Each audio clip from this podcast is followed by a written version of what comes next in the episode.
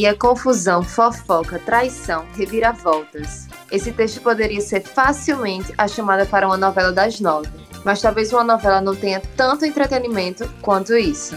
Nem novela, nem série, nem reality show. Eu arrisco dizer que Glória Pérez jamais imaginou escrever trama tão completa como a que acontece no CPI da Covid. Realidade e ficção juntos em prol de resolver o que sempre esteve na nossa cara. Mas e aí? Quais vão ser as consequências da CPI? E nesse super episódio, vamos abrir a gaveta de Arthur Lira e nos debruçar no que está rolando e que pode rolar no nosso Festival Promessas. Seja bem arquivado no super podcast Ginga com Tapioca.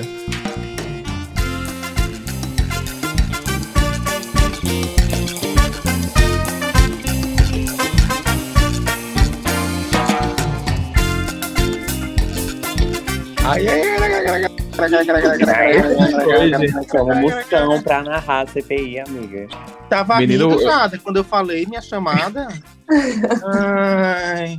É que as... não, o pessoal acompanha o Instagram do Ginga, né? E o pessoal vê Hum. assim a desenvoltura de Altair no vídeo e ele faz a Hum. mesma coisa quando está quando está Claro, fazendo é natural. entrada.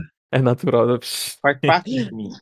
Menino. Boatos que ele que vai substituir o Faustão, hein, galera? Mas e aí, galera? Hum. Tão legal o nosso tema hoje. Pois é, essa é a nossa segunda, babado. nossa segunda panelada para as pessoas que não E sabem o que é panelada e provavelmente você não sabe, né? A gente colocou esse nome. Eu vou dar um bem. murro em Altair, filho. Vou. Pelo computador. A gente colocou Sim, gente, panelada no off.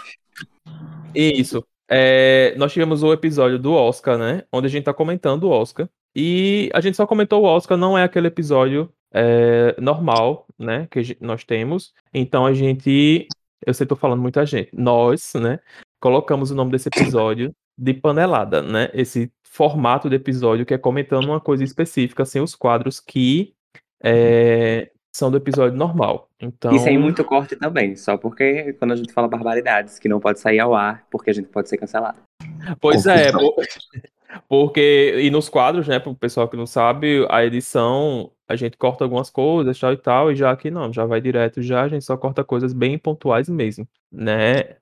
E se você não segue o Ginga com Tapioca nas redes sociais, siga lá no Instagram, estamos com o Ginga com Tapiocast, estamos no Twitter com o Ginga Tapiocast, né? Este podcast que vai fazer um ano de existência, de exi- existência e resistência, né, meu filho? Porque essa e teve mimos.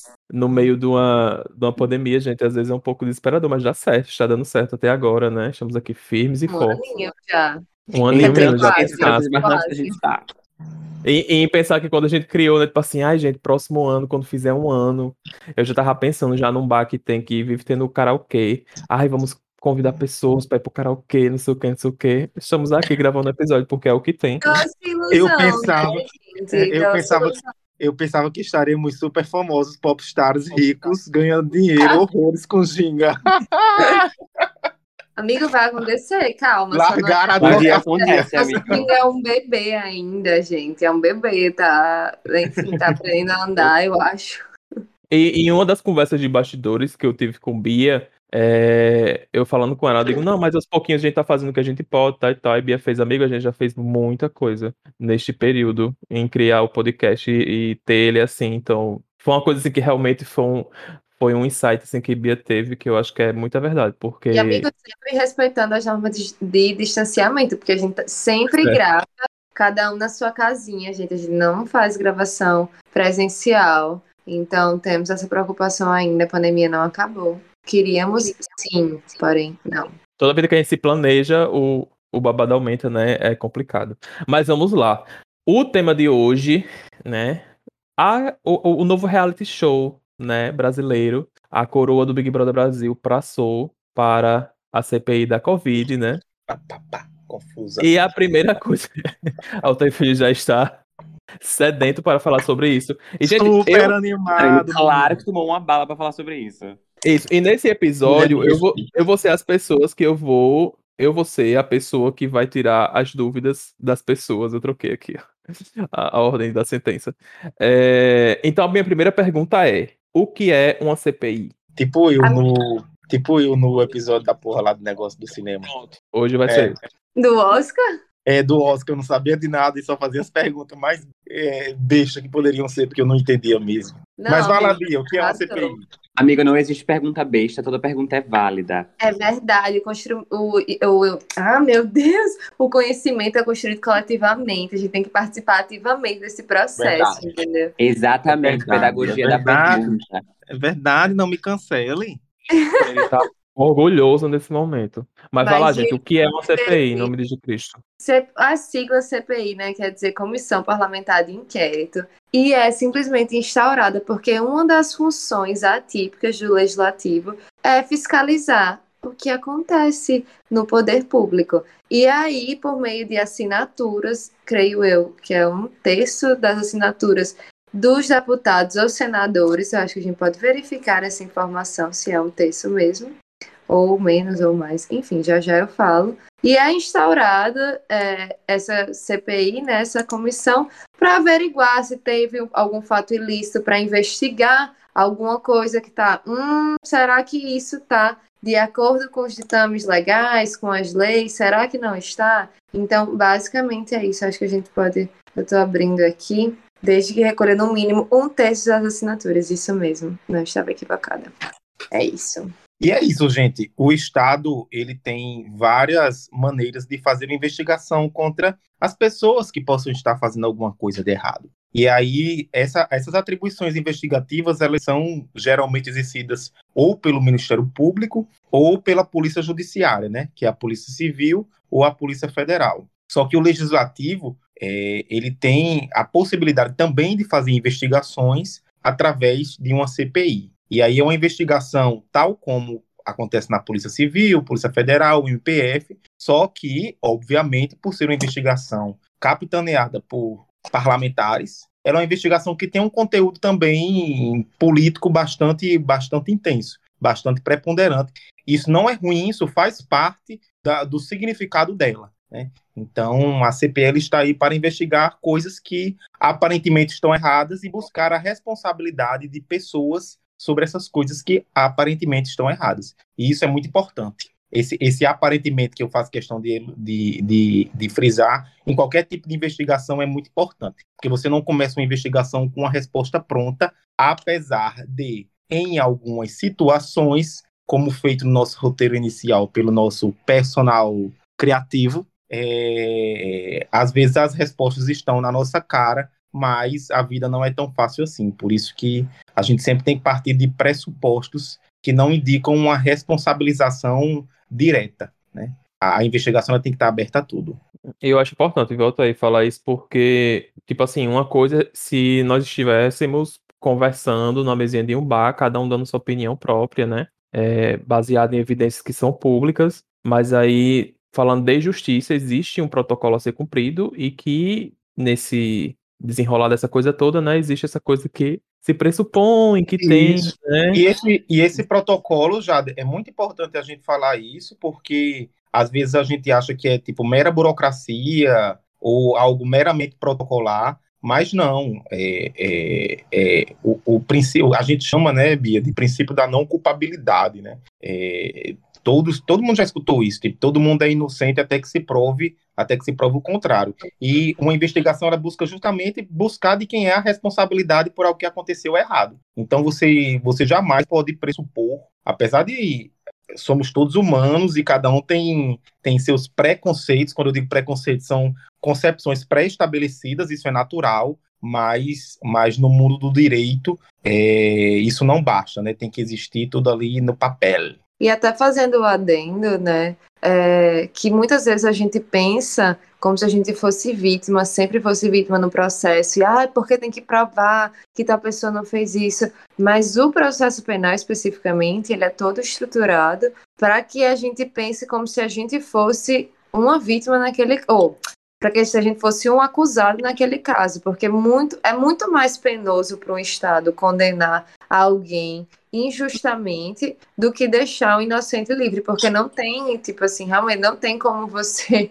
Aqui no Brasil tem muitas pessoas presas injustamente ou, de, ou injustamente ou de formas inadequadas, mas é muito custoso isso e acaba enfraquecendo as nossas instituições. Porém, não vou me alongar muito no processo penal, apesar de amar, né, nesse, nesse ponto. É, mas manda outra dúvida, Jader, ou Veto. Não, mas aí, tipo assim, né? Eles estavam lá de boas, né? Ah, surgiu Não esse assunto aqui. Aí não ficou de boas, ele, nossa, tem alguma coisa, né, acontecendo aqui. Teve a votação, se construiu a CPI. É isso? Assinou. Tiveram as assinaturas. Tipo assim, vários, já- um terço da Câmara de Deputados fez. Gente, essa tá morrendo muita gente aqui no Brasil. Por que tá morrendo tanta gente aqui no Brasil? O que é que a gente fez? O que é que o governo federal poderia ter feito? O que é que talvez alguns governadores poderiam ter feito, mas especialmente o governo federal, porque a gente tá no âmbito federal, né? Lembrando que a Câmara de Deputados e o Senado estão no âmbito do Legislativo Federal. E aí, tipo, nossa, isso tá muito esquisito. Será que não aconteceu alguma coisa? O que é que poderia ter sido feito? E aí começou, aí vamos reunir aqui umas assinaturas, quem acha que deveria ser investigado, para ver se, ok, eles agiram, tipo, tudo no que pudesse fazer, o governo federal fez, mas infelizmente aqui tiveram mais mortes, meio milhão de mortes, ou não, peraí, eles poderiam ter feito alguma coisa, isso é responsabilidade nossa, especialmente os deputados que são representantes do povo, né? É a casa do povo. E vamos ver, a gente tá representando aqui as pessoas e muita gente tá morrendo. Tem alguma coisa muito esquisita. Vamos ver se isso tá certo, se tá errado, se teve algum crime. E, enfim, dar seguimento a isso. Então é mais tipo assim, tem uma coisa estranha, vamos investigar. Entendeu? Isso. A, a CPI, ela, particularmente a CPI, aqui já, já se dirigindo sobre a CPI da, da Covid no, no Congresso, no Senado, como eu tinha dito, a CPI ela sempre tem um conteúdo político muito forte. Isso é natural, é próprio, não é, não é indevido. E, particularmente no caso da CPI da Covid, uma coisa que gerou muito desconforto entre, entre os senadores é de que é, todo esse discurso negacionista, e isso tratado como política pública, isso inquestionadamente foi tratado como política pública, e ao mesmo tempo não existia nos órgãos tradicionais investigativos, Polícia Federal, Ministério Público Federal, não existia uma ação, uma, uma, uma tentativa, um ato é, de tentar investigar essas situações. Então, isso, isso, acabou, isso acabou pesando bastante, e o conteúdo político é tão forte que você veja aí, né? Bia falou algo interessante, realmente a Câmara dos Deputados, o nosso legislativo, ele é bicameral, né, no âmbito da União. Nós temos duas câmaras, a Câmara dos Deputados e o Senado Federal. Como Bia falou, a Câmara dos Deputados são os representantes do povo, os senadores, o Senado é o representante da federação, né? eles são representantes do Estado, da unidade federativa. E Mas, é, é para você perceber que o conteúdo político é tão forte que talvez o mais natural fosse essa CPI surgir no âmbito da Câmara dos Deputados, né? Mas o governo hoje ele tem um domínio tão grande da Câmara dos Deputados que não houve qualquer tipo de, de, de tentativa ou de articulação nesse sentido, e só veio acontecer mesmo no Senado Federal. Volto a dizer, a CPI ela tem um elemento político muito forte, então ela também é utilizada como um instrumento político. É importante a gente perceber que, tipo assim, a CPI ela não se substitui ao judiciário. Então tinha muita gente dizendo, ah, lá, Bolsonaro vai ser preso, Bolsonaro vai ser declarado culpado, Bolsonaro vai sofrer um impeachment. Não, a CPI ela não se substitui a, aos processos de sanção, aos, a, a um processo judicial ou coisa do tipo. O que a CPI vai fazer como produto final é um relatório indicando se ela acredita que há materialidade, ou seja, se ela acredita realmente que houve uma infração,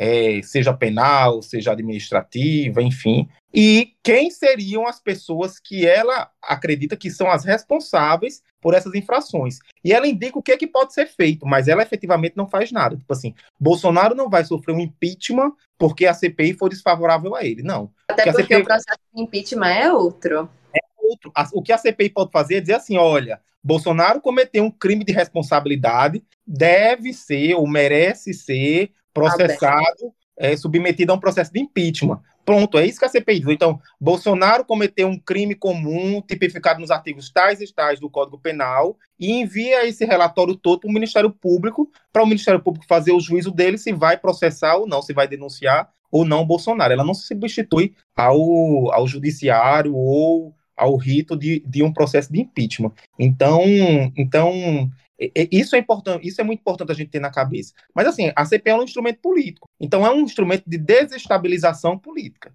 E sob esse ponto de vista, a CPI ela tem cumprido de certa maneira o seu papel. A gente consegue observar uma alteração de posição do governo Bolsonaro em relação a determinadas coisas que antes seria inimaginável entendeu? É, a gente tem hoje um ministro da Saúde que deliberadamente, apesar de todas as controvérsias e etc., mas ele, ele, ele tem um discurso favorável à utilização da máscara. O ministro anterior não tinha, por exemplo, entendeu? É, Bolsonaro hoje ele fala que vacina salva, apesar de não tomar a vacina dele, etc, etc. Mas ele fala que vacina salva e ele diz, inclusive, hoje que o governo nunca falou contrariamente à vacina. Bolsonaro disse o isso. O famoso cu na mão, né? O famoso cu na mão. Isso não é isso, isso não é à toa. Isso são pressões políticas que são feitas são feitas a partir de instrumentos também como a CPI. E não é à toa, por exemplo, que em outros contextos é, é, a CPI cause algum tipo de espanto. Por exemplo, aqui na Assembleia Legislativa do Rio Grande do Norte, a Assembleia vai instaurar uma CPI contra o governo Fátima.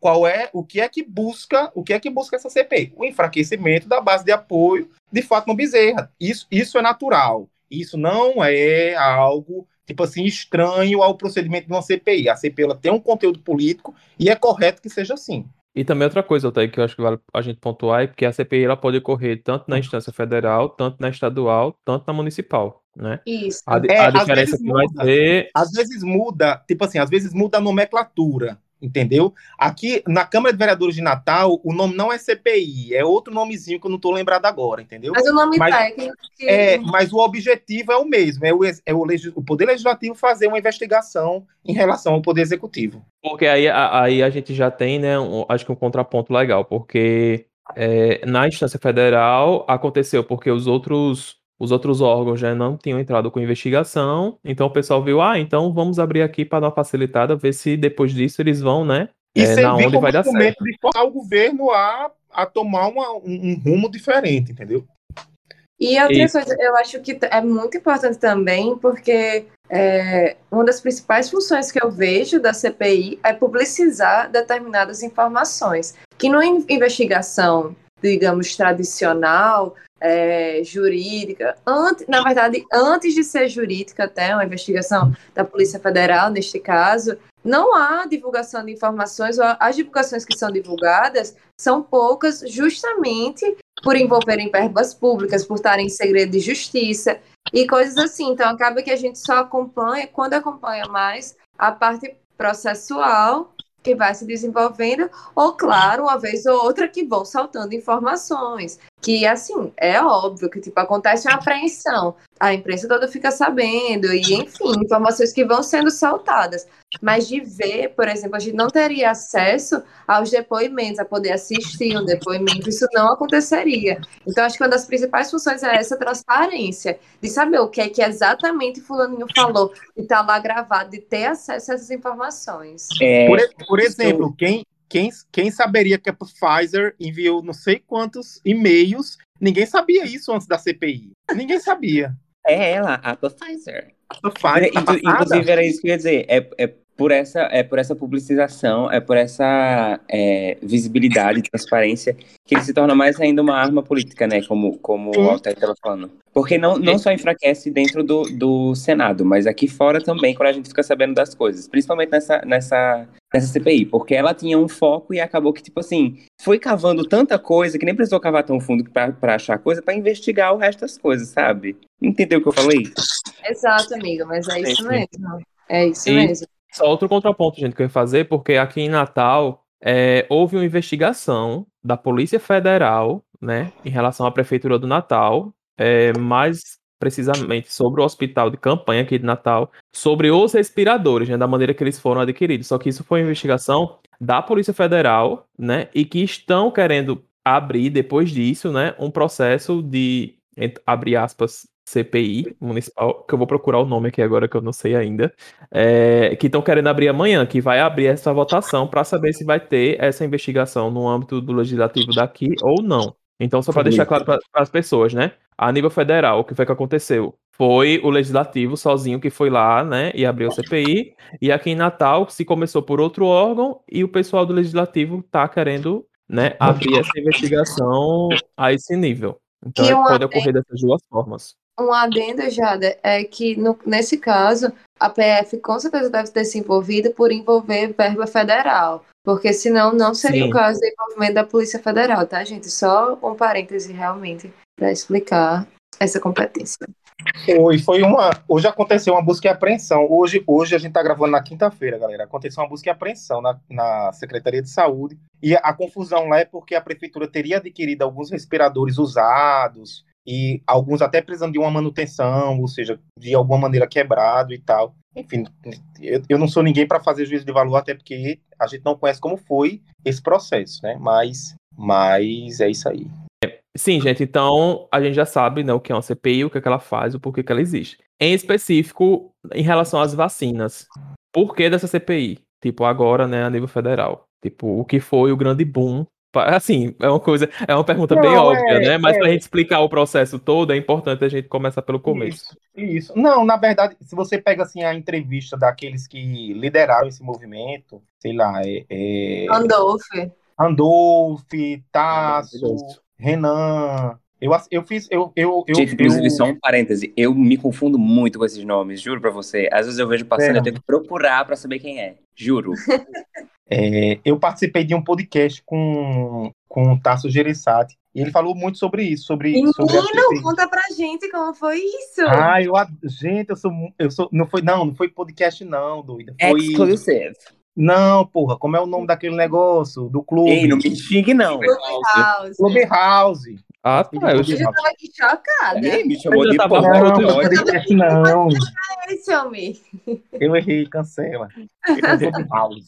Clubhouse, mas continue. E ele, e ele tava. E, e, ele falou um pouco sobre isso. E assim, é, é, exa é exatamente isso. É tipo assim, você, de alguma maneira, é, é, se preocupar com esse discurso negacionista e, e, perceber que as instituições habituais não, está, não estão preocupadas com isso. Tipo assim, o Ministério Público Federal não faz nada, a Polícia Federal não faz nada em relação a isso, e você tentar encontrar alguma maneira de de fazer com que o governo haja. A, a preocupação inicial era essa, encontrar alguma. Não era nem tipo assim, encontrar um caso de corrupção e etc. Não, isso veio acontecer agora, depois de quase 60 dias, mais 60 dias, eu acho, da CPI instalada, né? A questão inicial, a questão inicial era, pô, por que, que o Brasil, um, um país que né, tem um sistema único de saúde, que tem um sistema exemplar de vacinação, por que, que esse sistema de vacinação do, do, do país não está sendo usado a nosso favor por que, que a gente tem um número de mortes que, né, comparadamente com a quantidade da população, é muito superior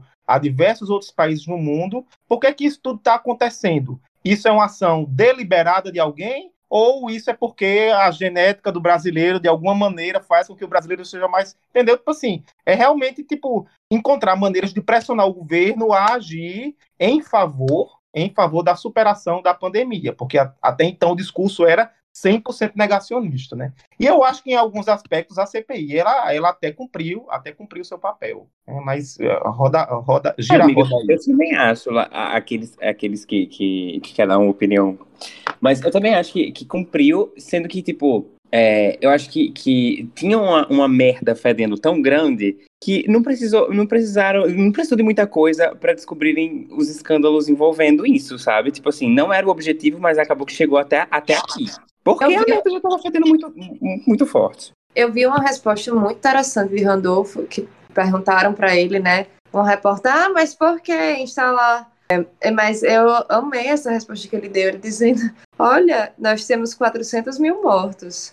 Na época eram 400 mil, né? Já temos 400 mil mortos. Você quer um motivo maior do que esse? Então, tipo, gente, a gente tá com meio milhão de mortos agora pelo Covid. E Bolsonaro continua aglomerando, Bolsonaro continua. Ele veio aqui para Pau dos Ferros, ele tirou a máscara de uma criança. Tipo, a criança, a criança, que não, tipo assim, criança, estava de máscara, ele foi lá, é. pegou a criança, a criança foi tirar uma foto com ele, ele pegou, abaixou a máscara da criança. Ninguém, ele faz aglomeração. Para mim, ele continua sendo negacionista porque ele tá continuando fazendo aglomeração. Não usa máscara. Todo mundo que tá perto dele, que tá da comitiva dele, ninguém usa máscara. Então, tipo, é um Nem o filho dele, que quando foi falar na, na CPI hoje, usou máscara. E eu achei um absurdo, porque a CPI tá, tá é, é, investigando exatamente isso e tá uma prova assim na frente dela, mas tudo bem. E é uma forma de chacoalhar para dizer, cara, peraí, tipo, aqui tem gente que se importa com o que está acontecendo. Aqui não é baderna, não. Por mais que ele seja o chefe do executivo, ele não, Não tá. pode fazer o que quer, não. entendeu? Ele não é um rei, não. Ele não é. E ele tá se portando como se ele fosse um rei absolutista que tem poder sobre tudo e sobre todos. E não é, independente das minhas diferenças ideológicas do governo dele, mas o que mais se critica é que a gente não teve, a, a gente transformou a vacina em política, em posturas ideológicas, e o Brasil sendo um dos países com uma- os melhores programas de vacinação. Então, olha que ponto a gente chegou, sabe? E é reconhecer isso. Eu não vou discutir, ai, Bolsonaro é ruim, Bolsonaro é bom. Eu não tô nem entrando nesse mérito. Mas, tipo, vamos ver o que é que ele fez para a pandemia. Ele, enquanto líder de um país, o que é que ele fez? Tipo, o que é que ele poderia ter feito? Os governadores poderiam ter feito X, poderiam ter feito isso. Cara, ele era a primeira pessoa para estar negociando as coisas. Ele era a primeira pessoa para estar virando, tipo, gente, vamos usar máscaras, vamos, vamos ter medidas é, de distanciamento social. Só que não, ele ficou dizendo que era uma gripezinha, ficou tentando dar, sei lá qual remédio para aquela imã do, do palácio. Cloroquina, Nem eu acho. Dar cloroquina, pronto, tentou dar cloroquina pra Emma, e tipo, ah, isso é besteira, isso é besteira, negando tudo que estava acontecendo. Então, à Sem falar que. Eu tenho, eu tenho falar que certeza você que aquela foto dele, dele levando a caixa de cloroquina pra Zema vai estar nos livros de história, viu, dos nossos filhos. Ai, vai ser tudo. Aquilo virou um ícone. Sem falar que ele, ele transformou a vacina em mercadoria, né? Tipo, em produto bruto, tipo café, essas coisas. Como é que fala aquela palavra? Acho que é commodity, né? É, Commodity. transformou nisso, né? No final, porque. Ai, que delícia. Ah, eu, eu, Amigo, de falar ele eu tivesse transformado nisso, só que eu acho que ele não transformou em nada, porque ele simplesmente não se preocupou. Tipo, No caso, no caso eu, falo, eu falo mais em relação a ele ter que ele querer colocar propina em cima, um valor a mais, uma coisa. também, porque Até, ele não tinha nem negociado com a, Pfizer, é, é, Olha quantos e-mails a Pfizer mandou. Tipo, isso, isso. Porque, na verdade, ainda, ainda não. É, Vero tá falando aí do que se descobriu da semana passada pra cá, né? Da Covaxin. que ninguém, ninguém tem certeza ainda de se isso realmente aconteceu ou não. E eu falo isso abertamente, porque hoje o cara lá, como é o nome dele, Jesus? Que era, era ex-militar e tudo mais, eu né? sei, eu sei. Ah, eu sei, pera.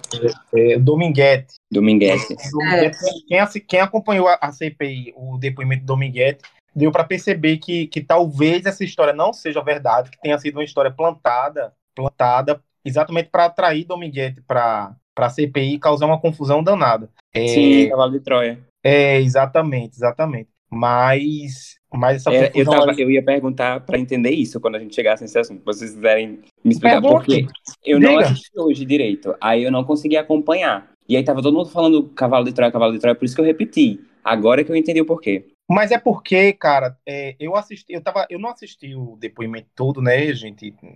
A gente trabalha, então não tem condição de passar o dia todo na frente de, de uma tela. Mas eu geralmente, tipo assim, eu, boto, eu trabalho e coloco no YouTube lá a CP do Covid e fica rolando. Aí às vezes eu paro para prestar atenção. E, e o que deu para perceber em determinado ponto do depoimento é que, na verdade, Dominguete, ele estava ali tentando descredibilizar o depoimento que o deputado Luiz Miranda, aquele do com o irmão, que foi com o irmão semana passada, para falar sobre, sobre a tentativa lá de, de, de corrupção envolvendo a, a aquisição internacional. E, na verdade, o que se percebeu foi que Dominguete estava mais preocupado em desconstruir o depoimento de Luiz Miranda e, de, de alguma maneira, tentar defender a figura de Bolsonaro do que outra coisa. E quando se percebeu isso, peraí, cara, como assim, né? Como assim? Tipo, tu denunciou que estava vindo um esquema de corrupção, tu foi chamado para vir para cá praticamente no dia seguinte e agora você tá, você tá fazendo outro discurso.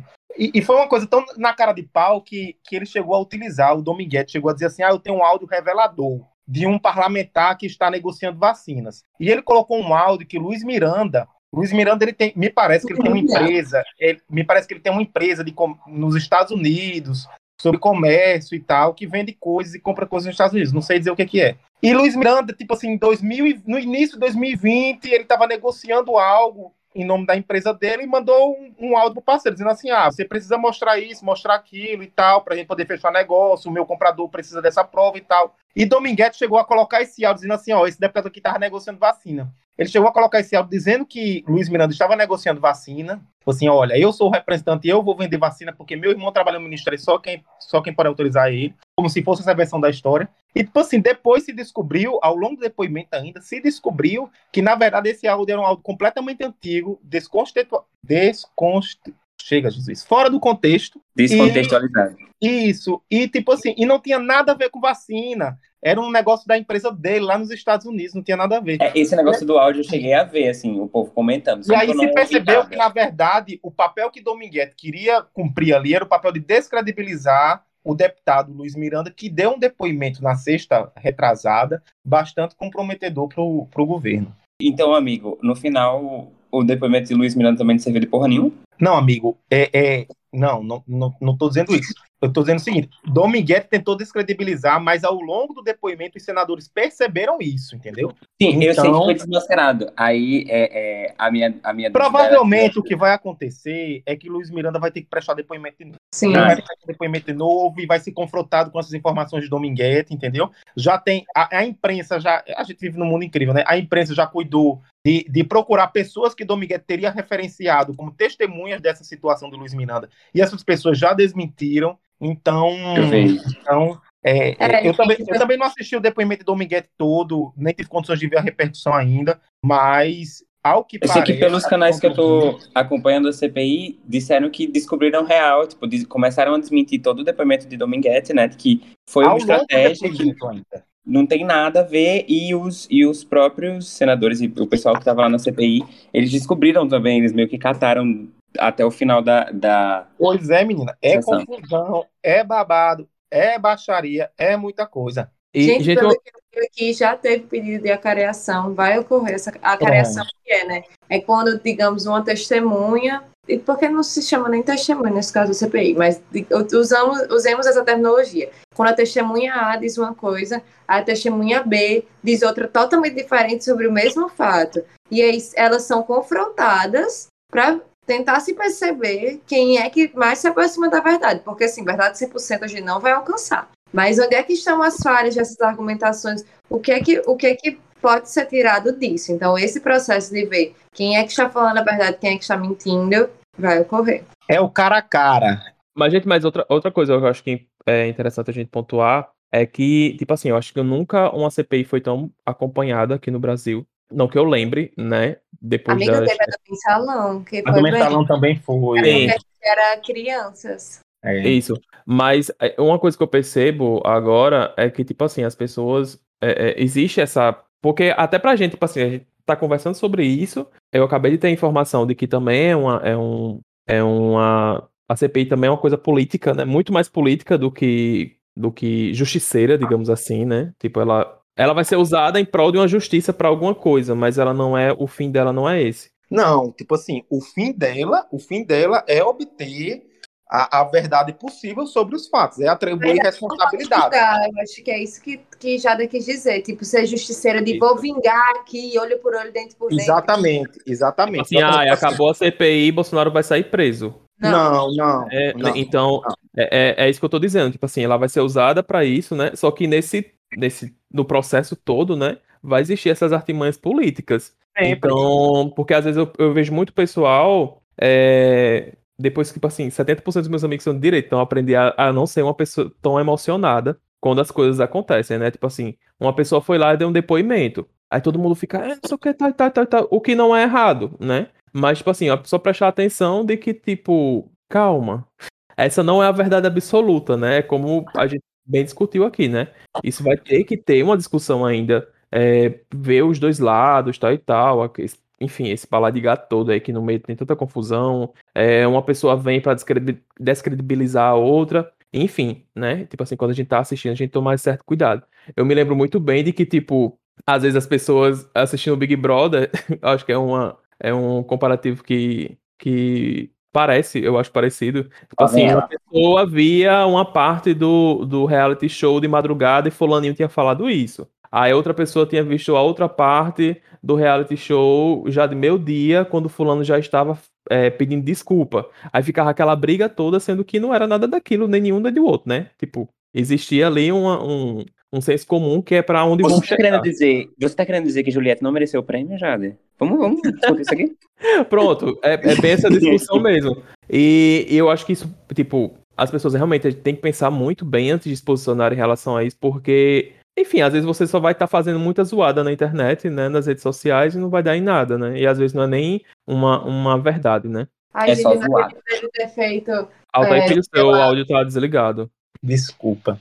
Bia? Eu tava, eu tava dizendo assim, o que, o que eu acho Não. que é diferente, eu concordo com o Bia que a CPI do Mensalão foi muito repercutida socialmente também, virou assunto de mesa de bar, mas o, a grande diferença da CPI de agora para essas anteriores é que é esse fenômeno da mídia social, né? De Twitter, de Instagram, é, é, porque, pô, tem participação direta, tem gente que manda, ah, Renan, pergunta sobre aquilo, pergunta sobre aquilo, Renan, e, e marca Renan, e de repente Renan veio e pergunta. Tipo assim, é uma pergunta de um internauta. Ah, isso é massa, eu tô achando massa. não sei o que, não sei o que. Eu já vi, eu já vi Renan, eu já vi Renan Calheiros, eu sigo Renan Calheiros no Instagram. Eu já vi Renan Calheiros abrir caixa de diálogo no stories dele do Instagram, tipo assim, dê sua sugestão de pergunta a Pazuello que vai amanhã na CPI, entendeu? Gente, Realmente. Renan Calheiros não Isso, existe. isso eu acho que, de fato, o, o- o maior envolvimento social que a gente que faz com que a gente perceba é exatamente isso, essa capacidade de- das redes sociais de, de fazer esse, esse diálogo direto. É. E, e- e muitas vezes essas, essas polêmicas que saem, né? é, a gente toma mais cuidado antes de se posicionar, porque às vezes a gente cai na armadilha do próprio inimigo, né? Total. Tipo assim, total. cai nessa armadilha, aumenta, né? é- é, um exemplo desse, né? do- Desse cavalo de Troia, né? Que teve, desse Dominguete aí e tal e tal. Todo mundo caiu naquela história, né? E acabou que, tipo assim, né? Até agora, né? Se descredibilizou, né? É, é- é uma coisa que tinha sido falada antes. E todo mundo que falou aquilo, né? Fica naquele negócio assim, tipo, porra, eu falei É, isso. mas foi, foi, impor- foi importante até para você perceber esse, essa articulação do governo, né? Que é meio amador você, tipo assim, plantar, plantar uma situação como essa e não achar que, no mundo que nós vivemos hoje, ser. que isso não. É, que isso não iria ser percebido no meio, da, no meio do depoimento, entendeu? Eu acho que isso até, de certa maneira, acabou sendo importante também para ver isso daí. E é mais, e é mais um, um, um fio para desenrolar um novelo, né? Deixa, deixa eu só tirar, tirar uma dúvida aqui, agora que eu fiquei confuso. O Tira. governo i- i- implantou o depoimento de Miranda e de Dominguete ou só de Dominguete? Eu fiquei confuso. Não. Olhe, não, peraí. Primeiro, primeiro, nós estamos falando aqui sobre opiniões, né? É, nós estamos falando aqui sobre visões que tivemos, eu que assisti parte do depoimento, ou que a gente leu uma matéria na Folha, no Estadão e etc, etc. Não existe Sim. nada confirmado aí. Mas o que alguns senadores que estavam participando Que parece, Estão- né? Estão cogitando é tipo assim, cara, esse, esse Dominguete chegou com. Chegou por um fato, depois começou a fazer um discurso meio que não tinha muita correlação com esse fato, era meio que contrário a esse fato. E uma coisa tão alinhada que dá a entender que foi um- uma testemunha plantada. Muito bom pra ser verdade. Tá muito, tá muito certinho. Tá muito fechado. Então, tá muito então Tá assim, O meu pensamento, Uhum. o meu pensamento, o meu achismo aqui da linha de raciocínio que a gente tá conversando é que é, é, Miranda foi uma testemunha plantada. Não, Dominguete. Dominguete. Ah, tá. Dominguete. E outra coisa, gente, eu acho que não tem nada de equivocado é, em a gente se retratar também. A gente tá gravando, como o Altair já disse, na quinta-feira. A gente não sabe o que, é que vai acontecer nos próximos dias. Mas Vale. o tá vindo. É, a gente não sabe o que, é que vai acontecer nos próximos dias. Então, o que a gente está falando aqui vale até os fatos que estão sendo discutidos, porque a gente não tem como saber se amanhã for realmente comprovado que teve, é, sei lá, esse pedido de, de propina, ou se não teve esse pedido de propina. Só que o que não cabe é uma. Nossa, eu li uma frase uma vez e eu achei fabulosa. É que, tipo assim, eu não sou refém do- dos meus erros, não. Então, se amanhã, tipo assim, descobrirem que Bolsonaro foi o melhor presidente deste país, no sentido de que ah, ele fez tudo o que ele podia ao alcance dele, e lá, lá, lá, tipo, de maneira privada, porque publicamente não agiu assim, tipo, não vou me prender aos erros, não, sabe? É aquela coisa, não vou, não vou ficar defendendo aqui com unhas e dentes. É a mesma coisa, tipo assim, quando eu, eu tô debatendo política, aí sempre vem, né, aqueles, ai, mas e Lula? E não sei o que, o que Lula fez. Tipo assim, eu nem estou conversando sobre isso. Então a gente tem que se ater muito mais aos fatos, o que eu acho muito mais interessante debater política, é se até, tipo, realmente tal pessoa fez, foi comprovado que tal pessoa fez isso, ou tal pessoa fez aquilo. Foi, não foi? Vamos discutir juridicamente ou vamos discutir aqui ideologicamente? Porque se você vai para o campo da ideologia, aí, meu amor, realmente você pode, enfim, criar um unicórnio político. Mas Antes disso, tipo, se amanhã a gente descobrir alguma outra bomba na CPI, tem que falar mesmo, tem que twittar sobre isso, tem que dar opinião e pronto. E se não for tudo isso no outro dia, tudo bem, vamos nos retratar, reagir. Obrigado, Bia, fiquei mais tranquilo, porque já falou o negócio, eu tava indo apagar meus tweets.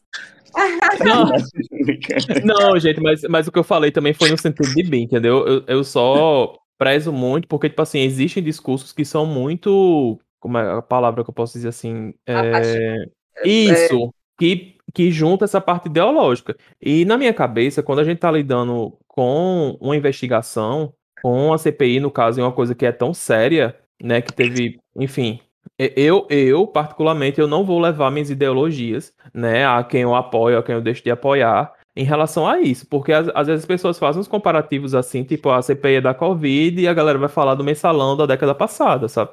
Tipo, é, é, calma, sabe? Tipo, eu acho que a gente, como o Bia falou, né? A gente realmente tem que, que falar, tem que se posicionar, é, mas como diz manhã, né? Com, com estilo de gente, assim, porque às vezes é umas coisas que, tipo. É, é, tipo, no início da CPI, bicho, tinha umas coisas que acontecia e, e que tinha gente que acreditava já indo para outro lado, né? Que era sei lá, o filho de, de Bolsonaro não queria que tivesse CPI porque ia ter uma aglomeração de pessoas. Aí eu fiquei, meu filho, quem é você?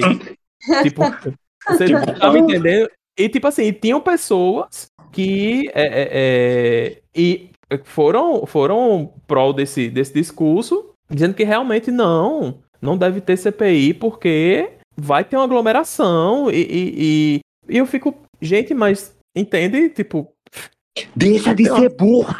É, é no fundo, no fundo a gente fica assim, mas aí tem que tem que respirar fundo. Mas enfim, gente, em relação a isso, né? É...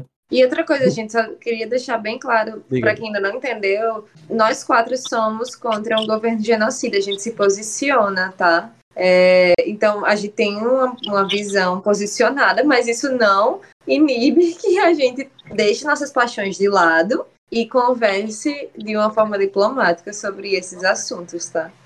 Isso, e tipo assim, sabia? Tipo, eu acho que a gente separar discussões, isso não quer dizer que eu não vou me posicionar em outro tipo de discussão. Eu acho que eu só vou estar tá afunilando, só vou estar tá falando diretamente sobre isso e sobre aquilo dali. Né? A CPI da Covid é uma coisa, a eleição de 2022 é outra. Então.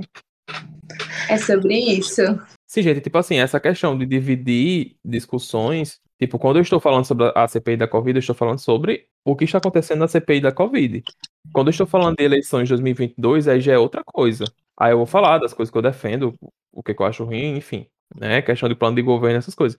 Só que hoje em dia eu vejo que, e eu entendo também porque as pessoas fazem isso, mas existe uma generalização, assim, no discurso que às vezes fica tão é, obscuro, assim, o assunto real, né? Então, acho que vale a pena a gente prestar um pouquinho atenção assim na, na CPI e também tá ligado aí nessas, nessas artimanhas do governo, né? Que é o que não falta, né? É o que não falta. E infelizmente a gente tá num país extremamente polarizado. E muitas vezes eu, realmente eu, eu fico até meio receosa porque a gente poderia ter discussões democráticas muito mais enriquecedoras e aí, por conta da polarização que nós temos, a gente perde muito e fica uma dicotomia, como se o mundo fosse ou, ou branco ou preto, e tipo, foda-se, e é isso e tal. Gente, eu não tô sendo isentona aqui, tá? Só queria dizer, tipo assim, ele não, mas. Não, amiga. Se não e, fosse uma pessoa tão radical, entendeu? Se, sei lá, um exemplo, Dória tivesse no governo, eu acho que nem é uma pessoa que tenho um posicionamento igual, tá? Mas, tipo assim, que merda que nosso país continua polarizado, sabe? Que, que bosta. Que assuntos, no meio de uma pandemia, assuntos como vacina, acabam sendo extremamente polarizados. E, e, o que você fala é realmente certo, Bia, porque é, no âmbito da CPI da Covid, né, existe uma, polarização, porque, tipo, como a Thaí falou, não passou pela Câmara dos Deputados, é, é, teve que ir para o Senado Federal, pod poderia ter acontecido na Câmara dos Deputados, não aconteceu, aconteceu no Senado Federal. Então, é, é, e mesmo assim, com muita interferência, né? Porque, pelo menos a pouca parte que eu assisti da, da CPI, tipo assim, sempre tem alguma coisa externa, ou, ou enfim, deputados que vão lá que não tem nada a ver. É, é, tem aquela Bia Kisses que inventa umas coisas de, de. Enfim, é, é, são os movimentos assim de polarização, né? Nesse, nesse âmbito aí não tem muito o que discutir, não. É, é, realmente é bem triste. Mas aí, gente, voltando para a CPI, para os casos que aconteceram. Para vocês, até agora, qual foi o caso mais absurdo, assim, ou engraçado que aconteceu na CPI? Que tem vários, tem vários, parece novela, né? Tem o núcleo comédia, tem o núcleo vilões, o núcleo bonzinhos, os heróis, é, é... enfim, tem tudo.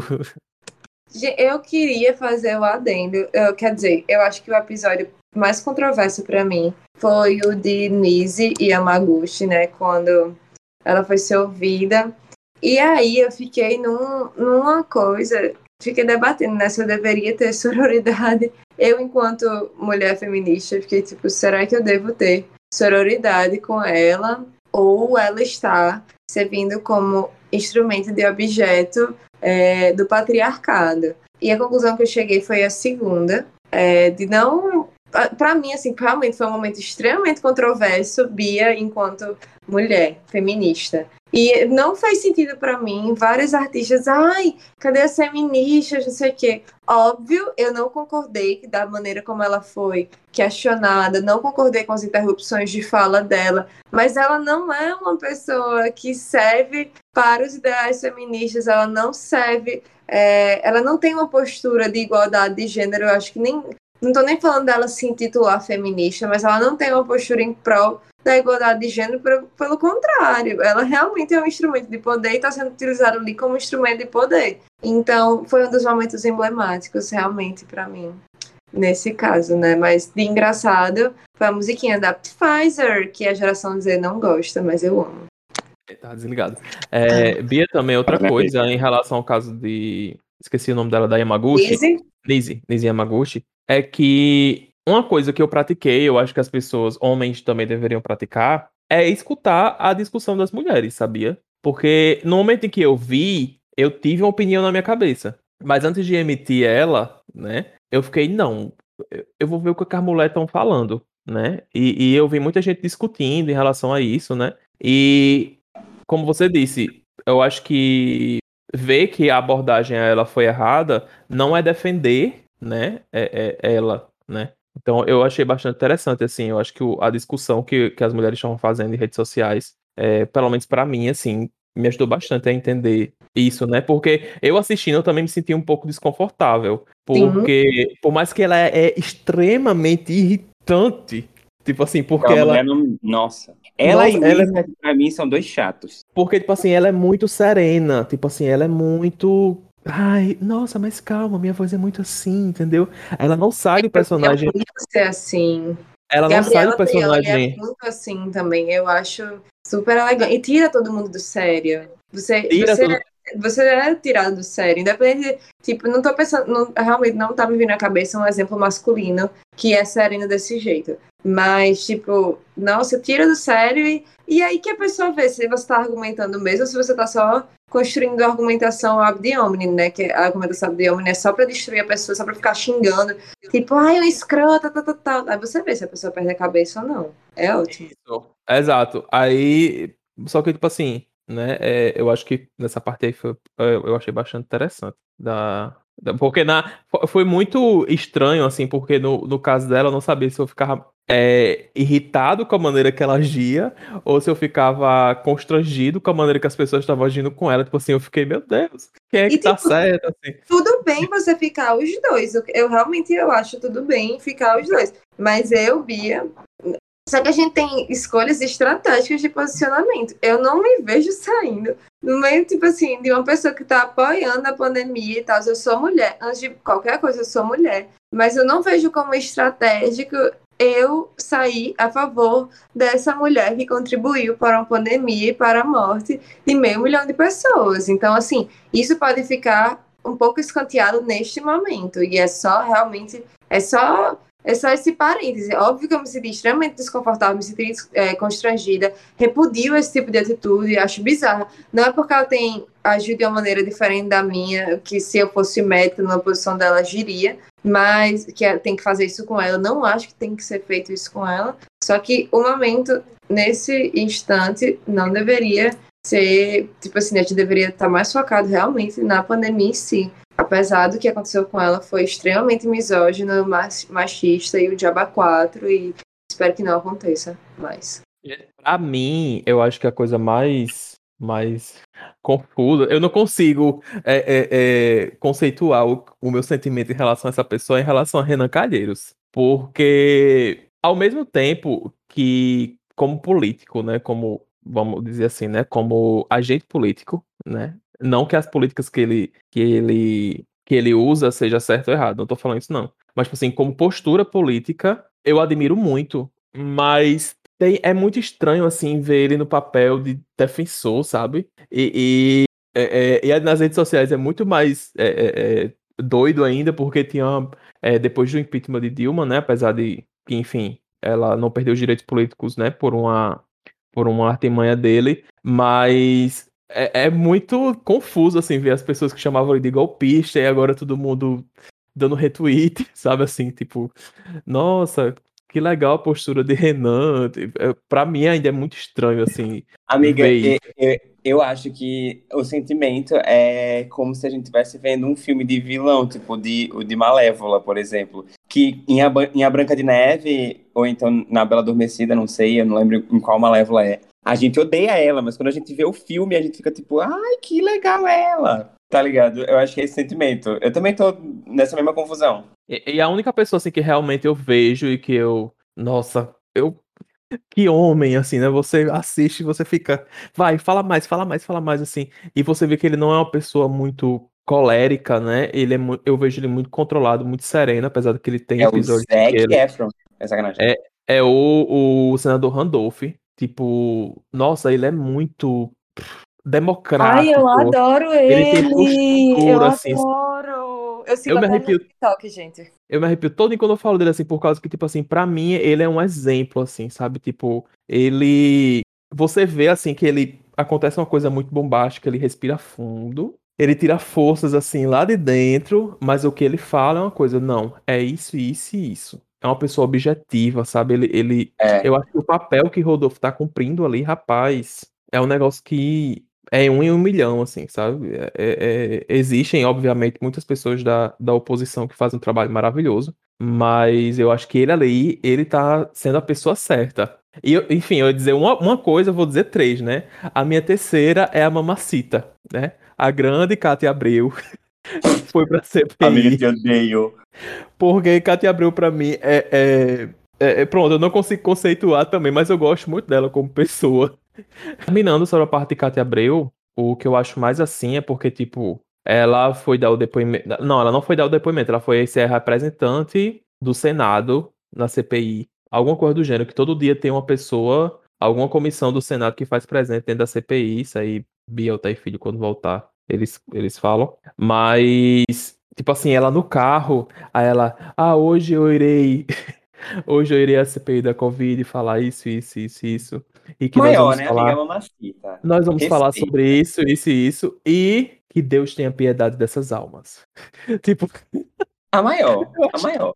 A maior. E ela chega lá e realmente, tipo assim, ela se impõe de uma maneira que os cabas estavam querendo dizer, presidente, é, é fala livre, eu tenho uns nove minutos ainda. Que ela continua, fala, olha pra cara do cara e fala: Tá gostando da minha fala? Você tá gostando? e volta e termina. A língua assim. dela é que nem chicote, né, amiga? Chuplar, chuplar. Chuplar, chuplar. Tipo assim, pra mim foi, foi um, um grande momento também. E nas redes sociais também foi muito.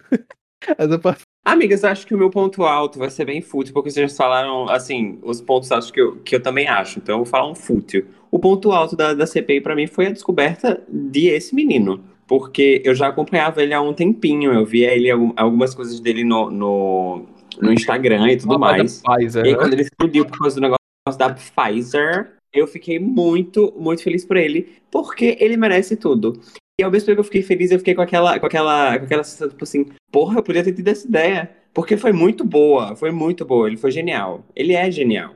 Eu adoro ele. Então, esse foi um ponto alto da CPI, de uma forma muito útil. Eu, tipo assim, vamos dividir em duas partes, né? Eu acho que o ponto alto da CPI, do ponto de vista da seriedade, realmente é, são dois aspectos, né? Toda essa confusão aí envolvendo a Pfizer, é, de que a gente não tinha noção, a gente não tinha noção da quantidade de vezes que o governo recusou ou foi omisso em relação a e-mails da Pfizer. Eu acho que isso é um aspecto bastante importante para a gente compreender como, como o governo dirigiu as políticas públicas. É, e também, outro ponto alto é essa é essa questão inesperada, né? O Luiz Miranda e tal. Existe de fato a suspeita sobre um esquema aí é, nebuloso em relação a preferências de vacina e por que, que uma vacina teria preferência enquanto uma você não sequer responde e-mails, em outra você pessoalmente envolve o presidente para mobilizar é, a tentativa de uma contratação.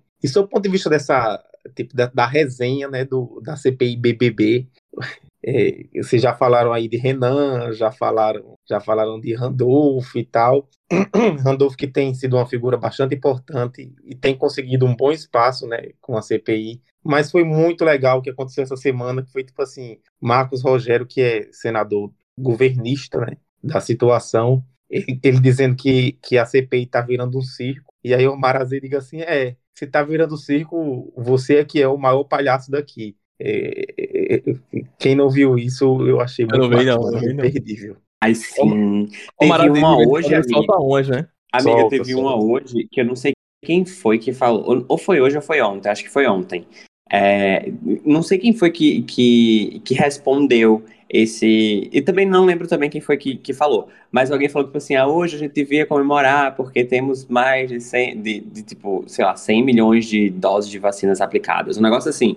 Aí eu acho que foi Renan que respondeu, fez assim, a gente devia ter, a gente devia estar em 350 milhões se não fosse é, é, vocês do governo ignorando os, os, e-mails. Um negócio assim, eu achei sensacional essa resposta. Pronto, é, né, nessa parte aí que me pega na dualidade do meu sentimento de amor e ódio por Renan Calheiro, sabe? Assim, realmente tem umas, tem umas coisas que ele fala que é muito, muito certeiro.